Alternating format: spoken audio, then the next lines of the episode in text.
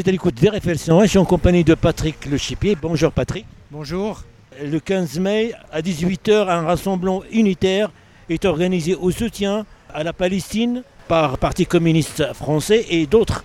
Oui, en fait c'est le collectif national pour une paix juste et durable entre Palestiniens et Israéliens, c'est un peu long, qui regroupe euh, plusieurs dizaines d'associations et d'organisations. Donc euh, effectivement, sur Tours, c'est un peu le PC qui a pris l'initiative avec le comité Tourangeau. Et nous, BDS, on s'est, BDS 37, on s'est joint à, à cette initiative. Comment cette commémoration de cette année, euh, ça coïncide, euh, on va dire, euh, avec euh, des choses dramatiques, euh, une situation dramatique que les Palestiniens vivent en ce moment?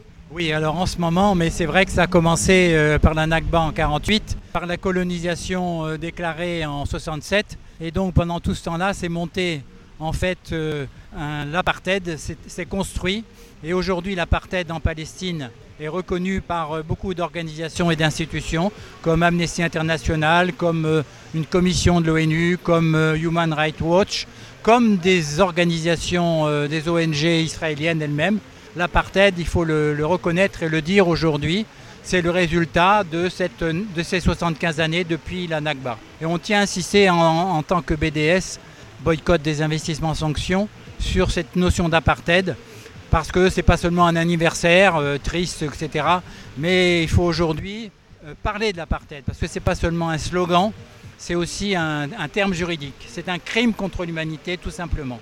Il faut pas oublier de le dire. Dernièrement, la semaine dernière, un, député communiste qui a soumis au vote le fait de reconnaître l'apartheid, que la France reconnaisse l'apartheid. Bon, c'est pas passé. Euh, aujourd'hui encore, c'est pas, pas mûr, mais un jour ça viendra.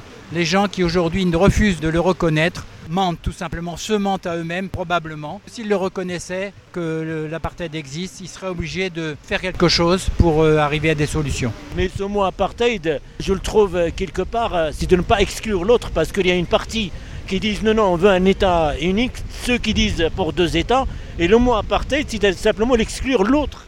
Oui, ben exactement. Aujourd'hui, euh, on est bien devant la situation suivante, c'est-à-dire que deux États, Israël n'en veut pas, et c'est devenu impossible parce que le territoire palestinien est complètement morcelé.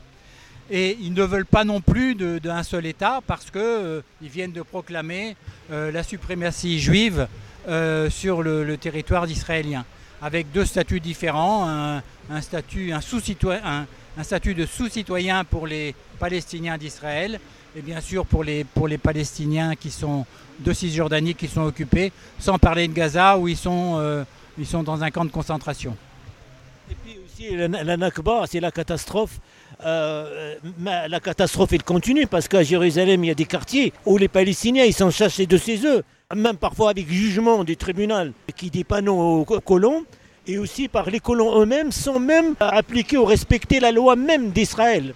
Là, ce qui se passe actuellement avec le gouvernement euh, d'extrême droite israélien concerne assez peu les, les Palestiniens, même si ça peut avoir des conséquences. Il y a deux ministres qui sont des colons, qui sont rentrés au gouvernement, des ministres d'e- d'extrême droite, qui sont complètement racistes et fascistes, de manière un peu reconnue. Et les Palestiniens là-dedans n'ont rien à voir avec ce débat sur euh, euh, faut-il euh, continuer avec la Cour suprême comme elle existait jusqu'à présent. Ils osent parler en Israël de démocratie.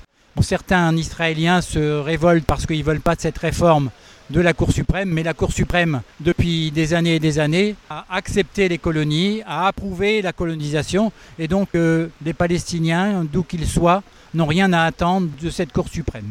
Une petite note d'optimisme. C'est difficile aujourd'hui, euh, faut- il faut se battre, il faut lutter. Je pense que nous, notre, on a adopté le fait de lancer le mouvement BDS, boycott des investissements sanctions.